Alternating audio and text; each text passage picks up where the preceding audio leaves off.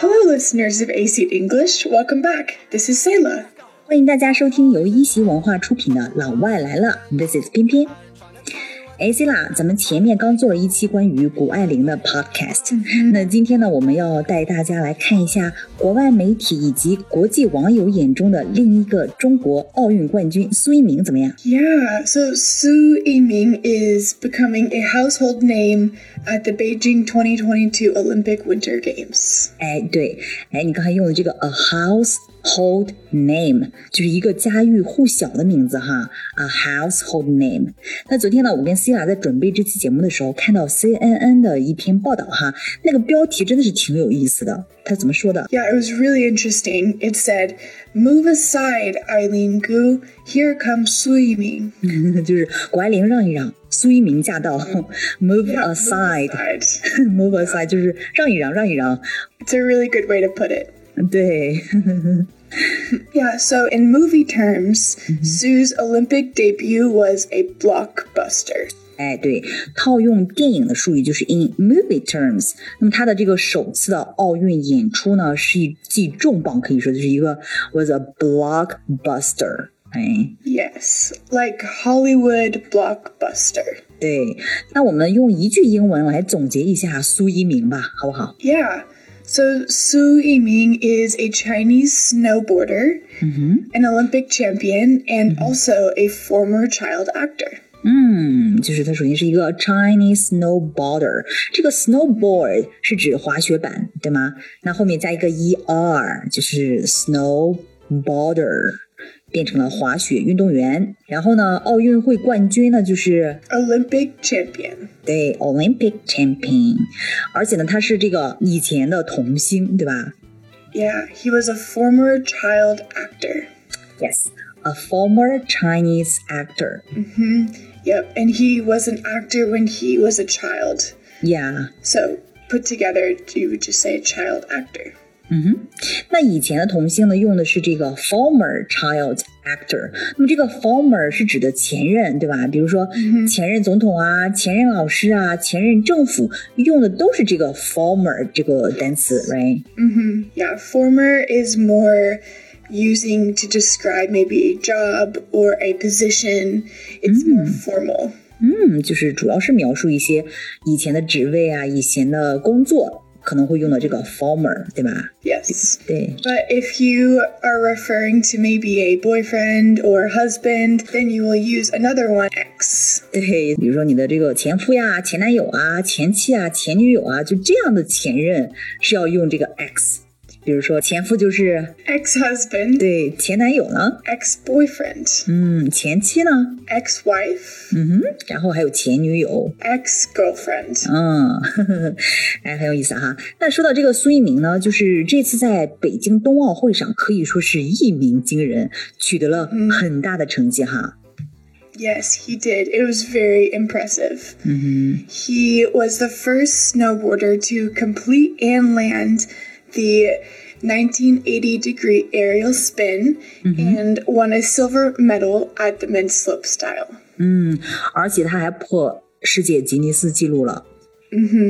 It's amazing. Yeah. Yeah. He also broke a Guinness World Record. 嗯，Guinness World Record 就是这个吉尼斯纪录哈，他是因为做了一个这种动作，对吧？The action， Yeah, I could never do it. 主要呢就是这个男子大跳台项目，就是这个 Big Air 项目，对吧？He gets gold，、然后夺金了。 yeah, yes, he won the gold medal in the big air event. 嗯，Big Air Event 是中国 Big Air 这个 event 方面是拿奥运金牌的第一人哈。 Yes, of course. He is the first Chinese man to win a gold medal in this event, and he will get to say that for the rest of his life. 对，一生都会带着这样的光环哈。 Yeah. 那我们带大家来看看国外媒体对苏一鸣的一个评价吧。 Sure, yeah. 嗯，那么其实我们看到，就是相对于这个谷爱凌哈，国外无论是这个 media 媒体还是这个 netizen，就是网民对苏翊鸣的这个评价都是相当的这个 positive，就是很正面哈。首先呢，就是有很多的外媒和粉丝是为苏翊鸣鸣不平的。Yes, many fans are saying that Su was robbed by the low judging scores. 嗯，大家都觉得苏翊鸣是被低的评分给 robbed 抢夺了，哎，这是为什么呢？Yeah, a lot of people are very upset because the judges made a mistake mm -hmm. and did not see an error made by the gold medalist Max Parrot from Canada.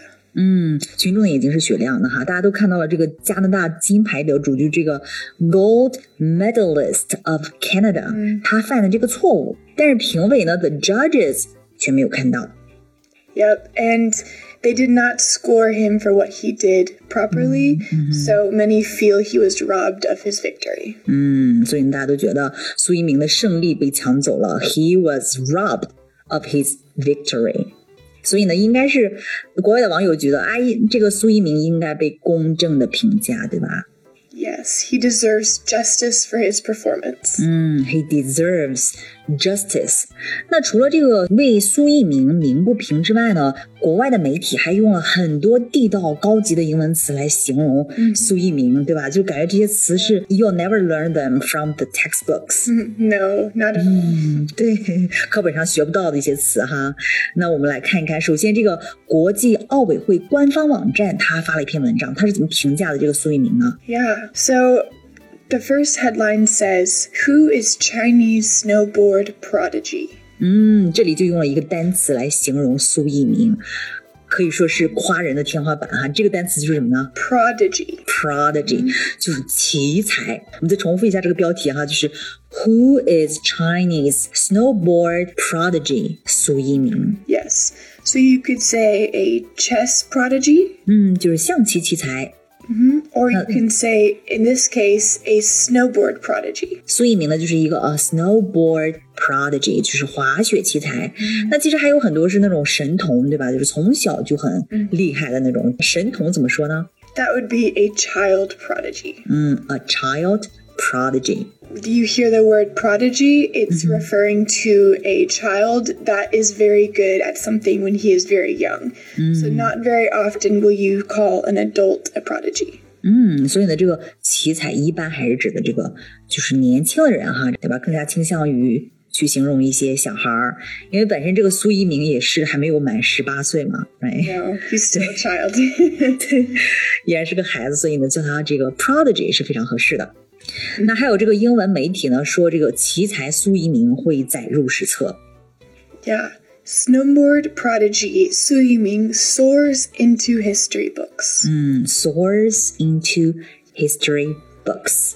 就是载入史册哈，因为就像 CNN 报道那样，他赢得的是中国第一枚滑雪金牌。 Yes. So CNN said 17 year old Su Yiming wins China's first ever snowboarding gold.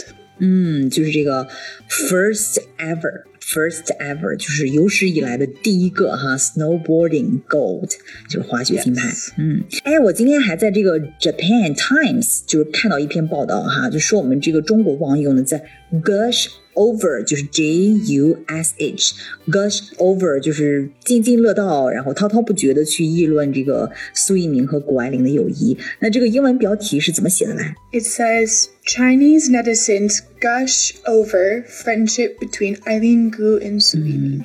啊，gush over。话说这个 gush over 用的是真好啊 gush over something，就是指滔滔不绝、交口称赞什么东西，对吧？而且呢，国外媒体呢把咱们网民、把咱们的 Chinese netizens 在微博上 gush over 的数据都给扒出来了。yes, so people just loved seeing pictures of them together, -hmm. and Gu posted a picture.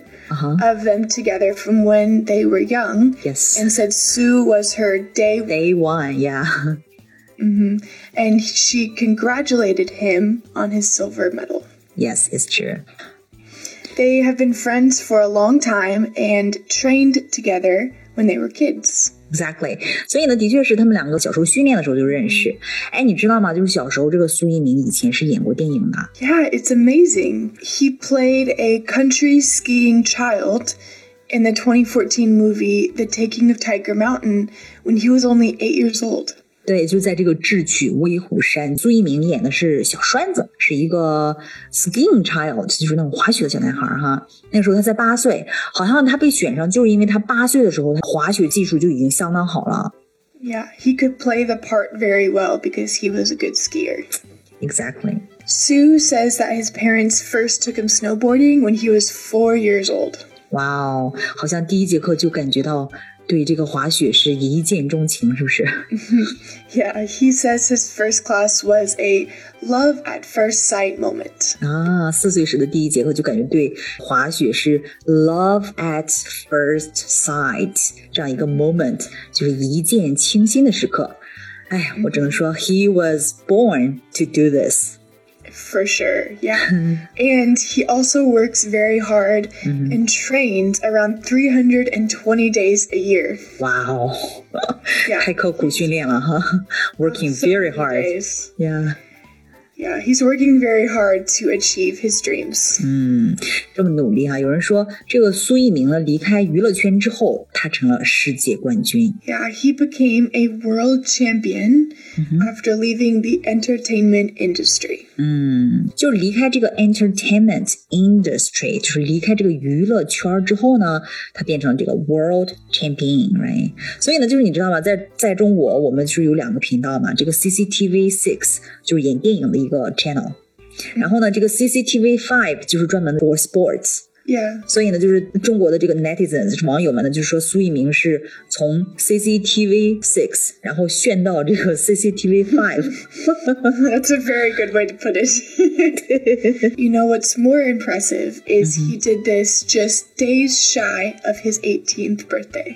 哇哦， 苏一鸣的这个十八岁生日即将到来，哎，但是你刚才这个用法真的好地道啊哈，就是这个有文化的母语人士才会教我们的这种表达方式，就是这个，哇，我刚才真的被惊艳到了，就是 days shy of his 18th birthday，就是 days shy of，就是离某一个日子没有几天了哈，就是用的是这个 shy。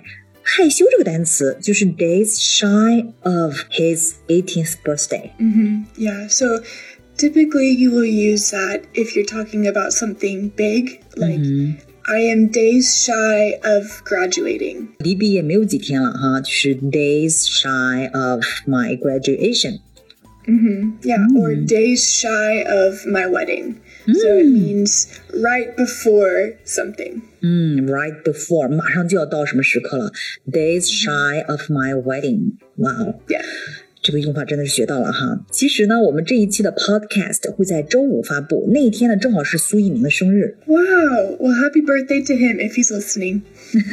对，如果苏翊鸣在听我们这期节目的话，祝你生日快乐，Happy birthday！据说呢，这位 prodigy 就这位奇才呢，就是有三个愿望。So his first wish is to be selected. Mm to go to the Olympics and represent his own country. So he already did that. Check. 呀，就是就是第一个愿望呢，就是说是去参加，被选中，就是 to be selected，被选上去 go to the Olympics，对吧？然后这个已经 check 实现了已经，然后呢，这个并且呢是 represents。 His own country，然后是代表祖国的 represents，就是代表什么哈？这个也是已经 check 了。 Yeah. So I think these wishes are from his last birthday until this birthday, right? 对，应该是。 yeah. So then his second wish is to stand on the podium as first place and get glory for my country as I listen to my country's anthem being played. 哇哦，这个也是 check 哈。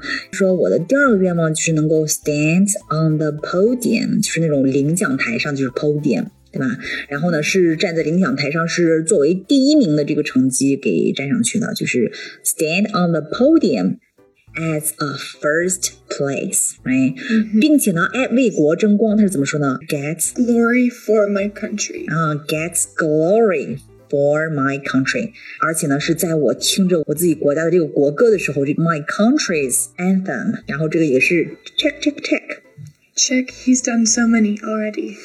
对，实现太多愿望喽，所以第三个愿望呢好像也应该很接近了哈，very close。 Yeah. So his third wish is this year when he turns 18, he wants to get into his dream college. 哎呀，我觉得这一条说出来之后吧，就是他到十八岁这一年呢，希望能够 get into his dream college，就是能够拿到理想大学的这个通知书。我觉得就好多这个大学都已经感觉到，哇哦，I'm getting nervous. I'll take you. I'll take you. I'm ready to compete. yes, but this wish feels very normal. It reminds me that he's also just a kid that wants normal things. Exactly，对，的确是，这就是普通的一个，虽然他是一个 prodigy，但是同时呢，他也是一个普通的 十七岁的孩子，right？、想要进一个好点的大学。 Yeah, I wonder what he wants to study. 我其实特别想知道 what is his dream college？ Yeah, I guess we'll have to wait and see. 嗯，Yeah。 好，那我们今天呢就聊到这里。 Thank you for listening to everything we learned about the amazing Su Yiming. 嗯，在这一期节目当中呢，我们给大家介绍了非常多的实用的、呃高级的英文词汇，你学到了没有啊 It's very good everyday language that will make your English sound so much better. ？Exactly。好，如果大家还有什么想了解的、想说的，可以留言告诉我们。 Thank you for listening. See you next time，拜拜。 Bye bye. games of